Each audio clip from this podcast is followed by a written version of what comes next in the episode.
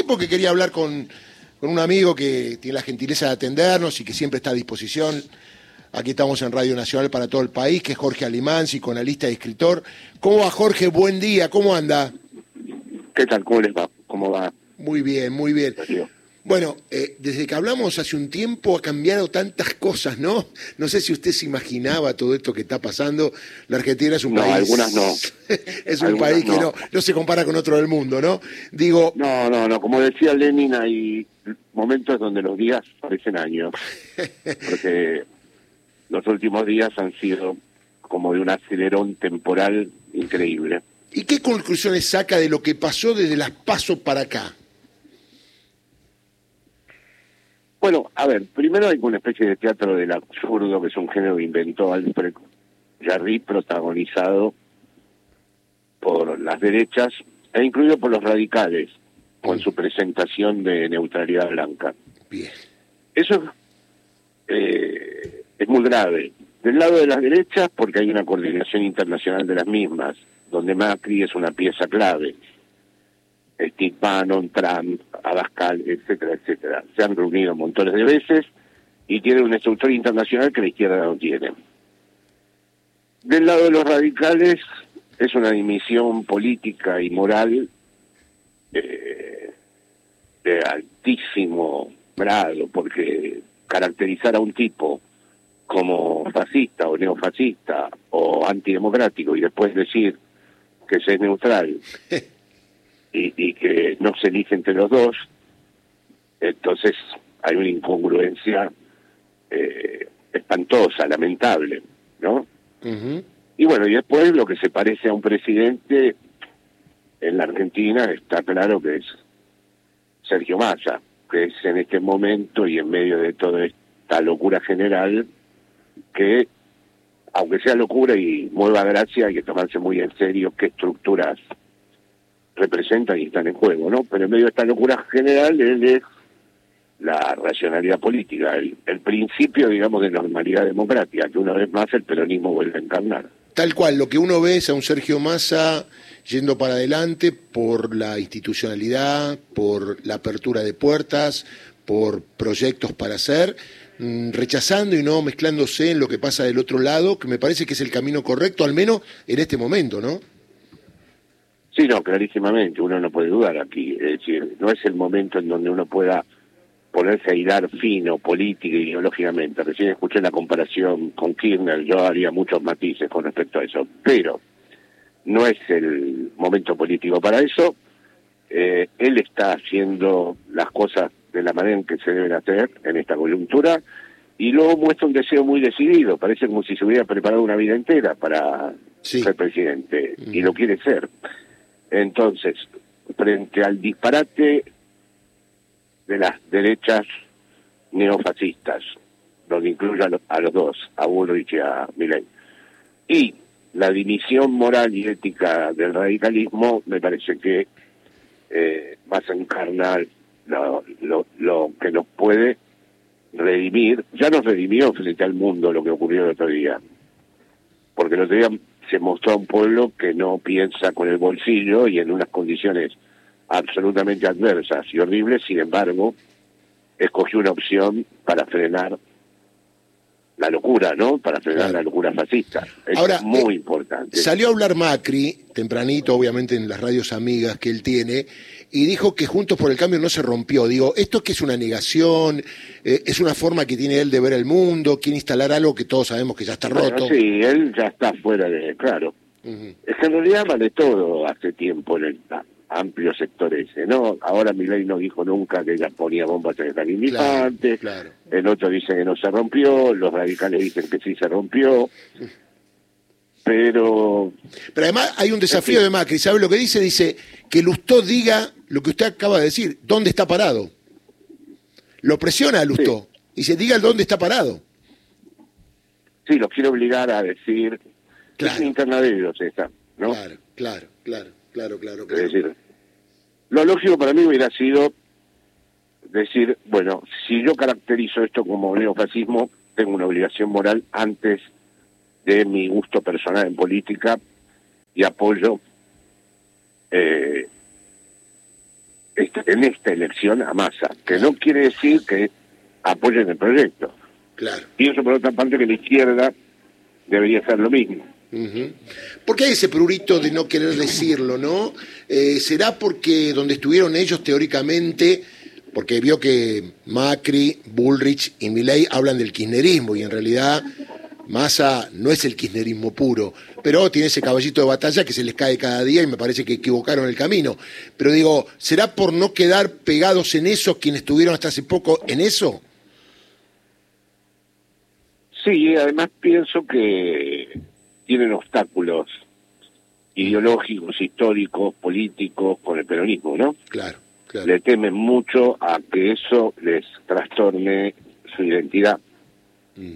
Ahora me refiero a los radicales, ¿eh? los otros directamente están en un antiperonismo bélico desde hace mucho. Ahora, en el caso de los radicales, es ese temor que ellos tienen de de perder una especie de identidad que no se sabe tampoco bien ya en qué consiste, porque hace mucho tiempo que es muy difícil de definir el lugar del Partido Radical. Eh, ¿Y cómo ve a la ciudadanía más allá de los dirigentes? Pues yo veo que el voto es del pueblo, ¿no? Es del voto es de cada uno. ¿Y qué piensa que pueden hacer los radicales individualmente? Que hay muchos todavía, ¿no? Confundidos, oyendo y viniendo. ¿Qué piensa que pueden hacer los radicales más allá de lo que digan los dirigentes? Bueno, ahí está la cuestión que se va a jugar, ¿no? Esa es la cuestión clave para, para resolver el balotaje, que el votante tenga la coherencia que no tienen sus dirigentes y diga, bueno, no, aquí tengo un límite de verdad y, y yo no estoy para jugar con ese límite. ¿eh? Con los límites no se puede jugar. Si se describe que eso es el abismo, que es un límite, que no es la democracia o que es el neofascismo, bueno, de acuerdo con eso no se puede seguir eh, diciendo yo eh, me abstengo. Así que yo quiero pensar que va a haber una, una cantidad importante de votos para el candidato Sergio Massa. ¿Es salvar el sistema votar a Massa? Sin duda, sin duda, sin duda, sin duda, porque eh, en general todo el discurso de Massa es para integrar la mayor cantidad de posibilidades en el interior de su discurso. No busca ningún conflicto. Es verdad. Trata de borrar de su discurso todos los conflictos anteriores que hubo. Trata de separarse del kirchnerismo. Trata incluso de separarse del peronismo, porque no pronuncia ni siquiera la palabra Perón.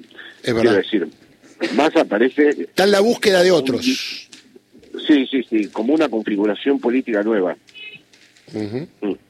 Después tenemos, pero eh, en la coyuntura el discurso de masa es un discurso que, mientras que los otros se proponen todo el tiempo el kirchnerismo, terminar con el kirchnerismo, eh, Massa es un discurso de integración nacional. Ahora, eh, mm, ley que dice que Massa es el rey de la casta y está con Macri, ¿qué lectura podemos hacer de eso? Bueno, yo ya creo que este hombre, sinceramente, ya no tenemos la palabra lectura Claro. La verdad es que eh, el nivel de degradación, sí. o sea, si da todo era una incongruencia y era un desastre y ideológicamente era peligrosísimo, el, la humillación en la que las Macri los hizo participar a ambos es realmente un espectáculo muy triste, ¿no? Sí, sí. Es un espectáculo, no sé qué. Eh, después no quiero minimizar las cuestiones porque sé que que el tema actualmente de las derechas, hace años insisto en eso, es un tema muy serio, pero no no sé, hacía tiempo, yo no recuerdo un espectáculo tan bochornoso. Parece muy berreta esta, ¿no? Parece muy berreta. No, no, esta, esta, esta, esta, es increíble. Claro. Esto ya es...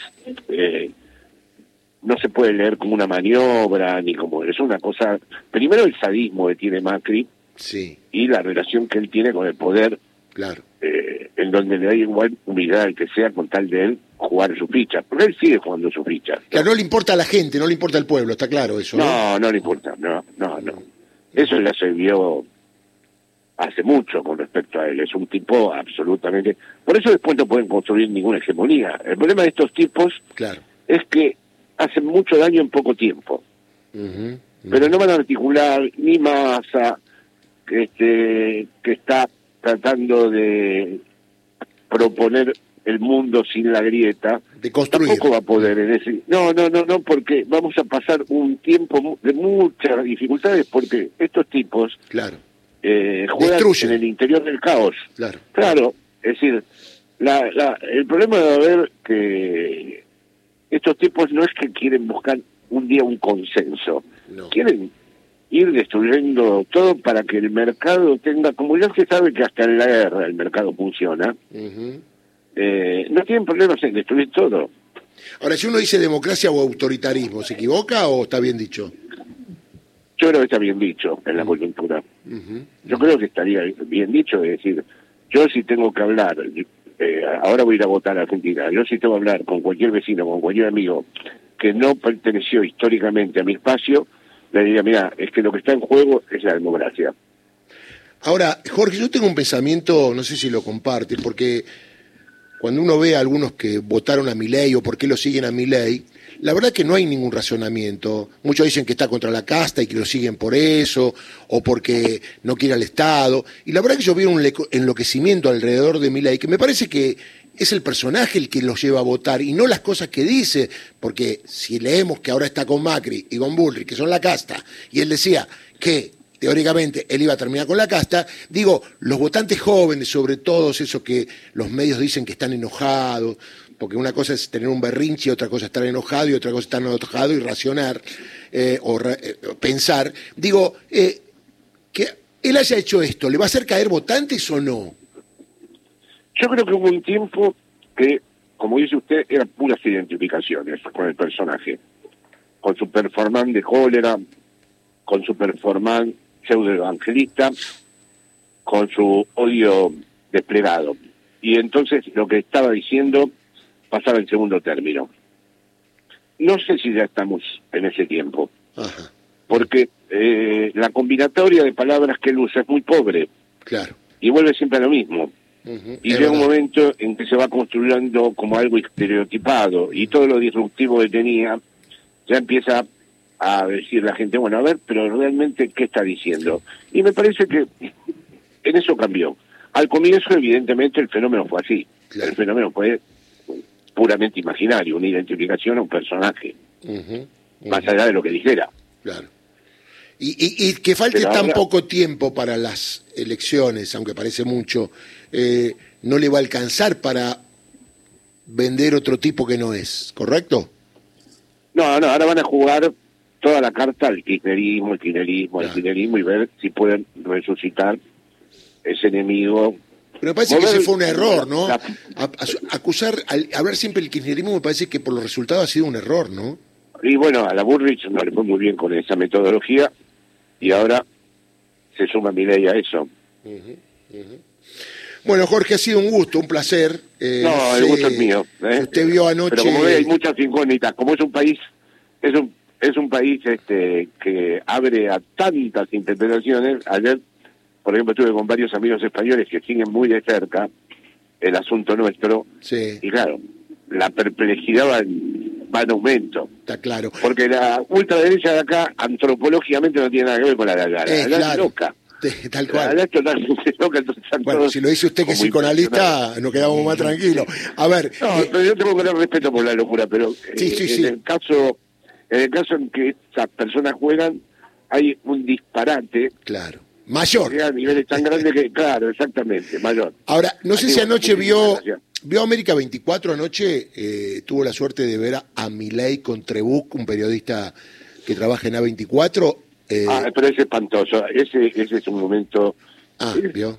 Se lo quería hacer escuchar, completa. pero bueno, si, si se acuerda y lo vio, No, no, ese dúo ese dúo completa ya directamente el circo, es un, un dúo verdaderamente pero patético. escuchó lo, vio lo que pasó o no vio. vi, vi esa parte donde el tipo se emocionaba y el tipo le empezó a hablar de un murmullo. Sí, y después No. cuando habla de los seguidores, ¿eso no lo vio? No, no, eso no lo vi. Eso Le- no lo vi. eso le no lo ha- vi. le hacemos Pero el escuchar. murmullo me llamó un poco la atención, me llamó mucho la atención cómo eran esas voces. Claro, ¿Qué voces estaba escuchando? Porque Interesante. molestara tanto el murmullo, ¿no? interesante. Eh, fue llamativo. Escuche, Sí. escuche esta parte, de que fue una segunda parte que, bueno, lo de las voces yo lo escuché, después me mostraron la segunda parte y ya me preocupé bastante. Escuche. Frente al anuncio de Bullrich, yo posteé un meme.